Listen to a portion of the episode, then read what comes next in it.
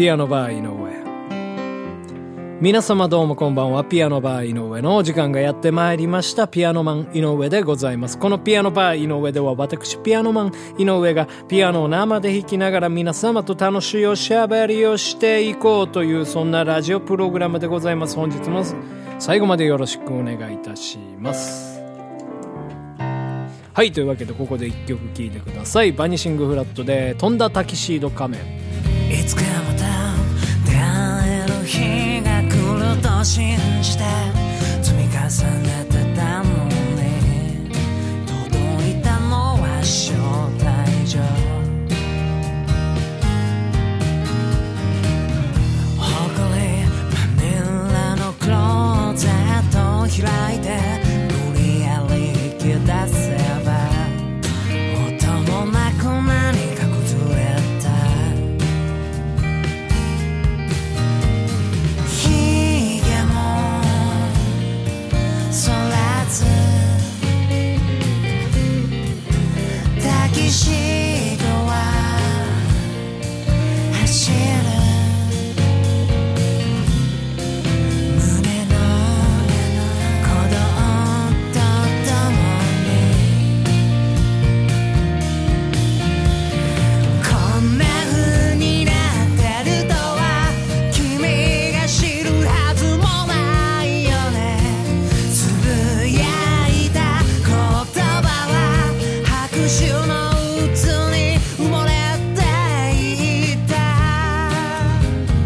はいというわけでお聴きいただきました曲はバニシングフラットのミニアルバム「小学30年生より飛んだタキシード仮面」という曲でございました。今日はねちょっと一通、えーお便りを紹介したいなというふうに思います、えーラジオネーム岸路会員様よりいただきました。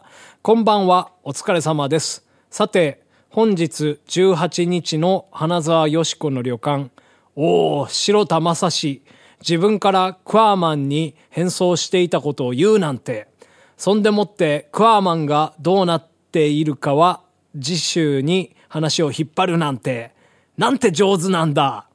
悶々としてしまうよう。かっこだいぶ前からもやもやしてたんですけど点点点かっこ閉じ。ここでまた物語が大きく動き出すのかな。暑くなったり寒くなったりで服装での体温調整もなかなか大変ですね。かっこ私などは片付けてしまった冬物を引っ張り出して着たりしています。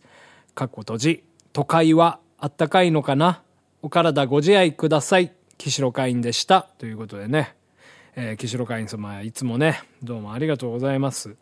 はい。この間のね、えー今週の花沢よし子の旅館なんですけどねそうなんですよね結構物語が大きく動き出したというかもうなんか割と終盤に向けてのうんえー展開にねなりつつありますんでね、えー聞いてない方はぜひとも聞いていただきたいなというふうに思いますけどね。そう白田正史ってのがまあさ連続殺人犯なんですよね。うん、でその白田正史は本連続殺人犯の、まあ、その罪を着せられているわけでございますよ。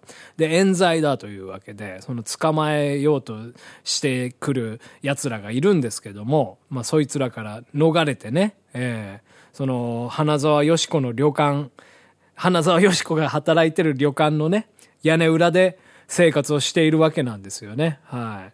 で、まあ、いろいろありまして、あの、弟のクワーマンっていうのがいるんですけども、そのクワーマンにですね、もう最近は白田正史変装して、まあちょっと外をうろついたりとかね、してたんですけど、はい。そのクワ、私はクワーマンではないんです。白田正史なんですみたいなことをね、この間、えー そうなんですよ。ばらしたというかね、えーまあ、うん、今後の展開がね、楽しみですよね。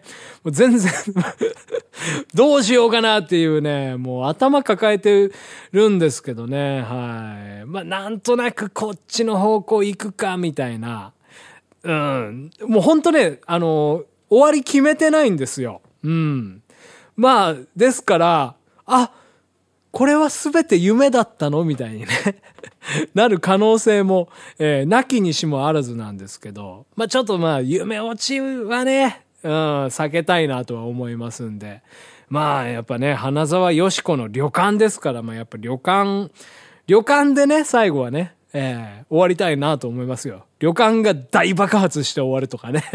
爆発落ちもちょっと、えー、あれですけどね。はい。俺たちの旅はまだ続くぜみたいなね。えー、そういうちょっと打ち切り的なオチとかでもね、えー、うん、まあ、いや、でもやっぱ綺麗に終わりたいですね。もうなんだかんだ言うてね、32話ですよ。前回のやつで。もう1年以上やってんじゃないですかね、もしかしたら。うん。まあ、結構ね、その、楽しかったりするんですよね。お話書いてる時。あのすごい集中して書くんですよ。うん。パソコンでね、あのー、書くことが多いですかね。で、やっぱね、なんかその時とかはね、音楽とかも聴かずに、よし書くぞみたいな感じで。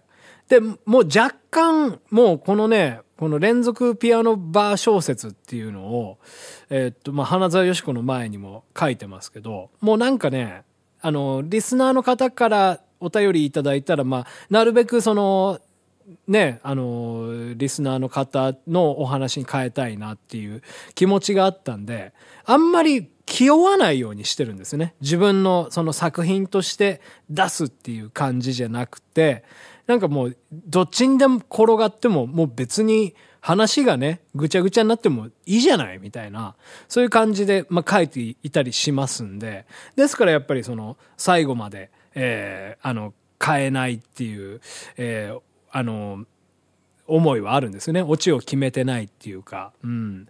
前ね、ちょっと、まあ、岸代会員様に、えっ、ー、と、シナリオをいただいたやつがあったんですけど、ちょっとそこはですね、まあ、改変させてもらったのがあって、ちょっと、うん、申し訳なかったなっていうふうには思うんですけども、はい。まあ、基本的には、まあ、なんかこうね、リスナーの皆さんからお便りをもしいただけるならば、そういう方向にね、変えて、うん、いければいいなっていう、まあ、そういうラフな気持ちでやっていたりはするんですが、はい。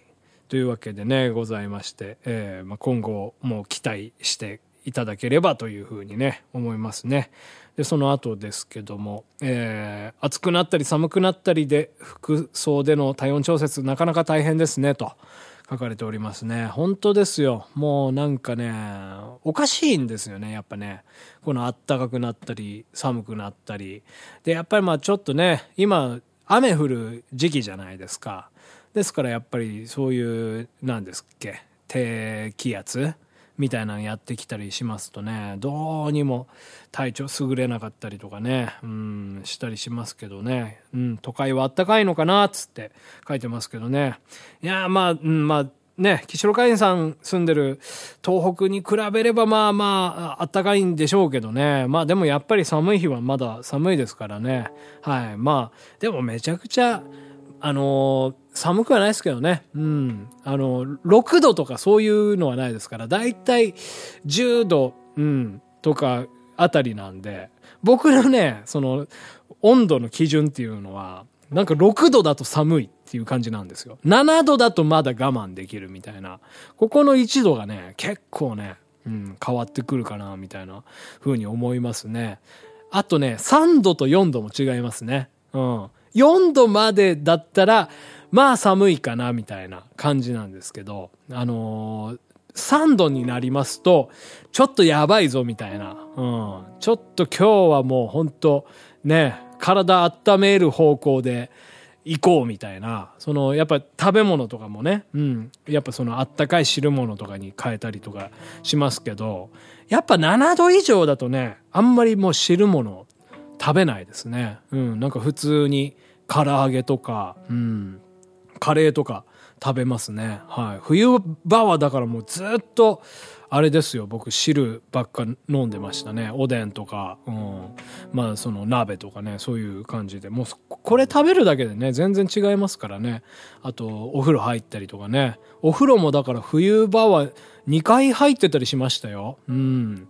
最近1日ね1回でもちょっとあったかい日なんかはシャワーで済ませちゃったりしますけどね。はい。まあそんな感じでございます。はい。というわけでピアノバー井上でございました。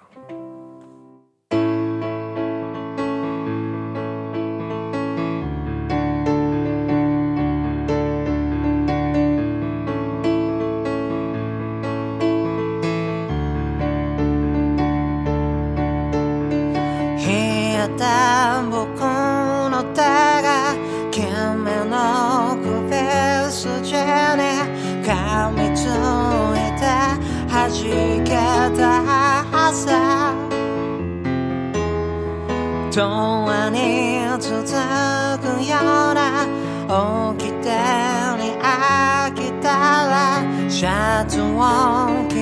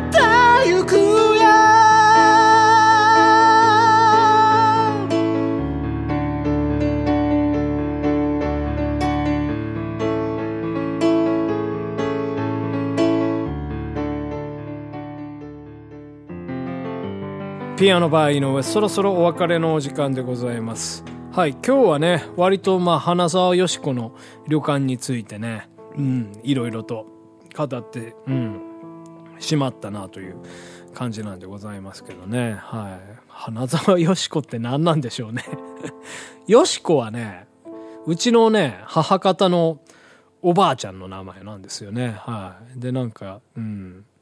あのよし子って良いあの、まあ、善悪の善に子なんですけども、はい。そう、まあ、善子さん、善子さんみたいなね、えーそんな感じで、たまに読んでたりいたしましたけどね。まあ、おばあちゃん亡くなってから、うん、だいぶ経ちますけどね。10年、うん、10年近く経ちましたかね。なんかね、畑で倒れててね。うん。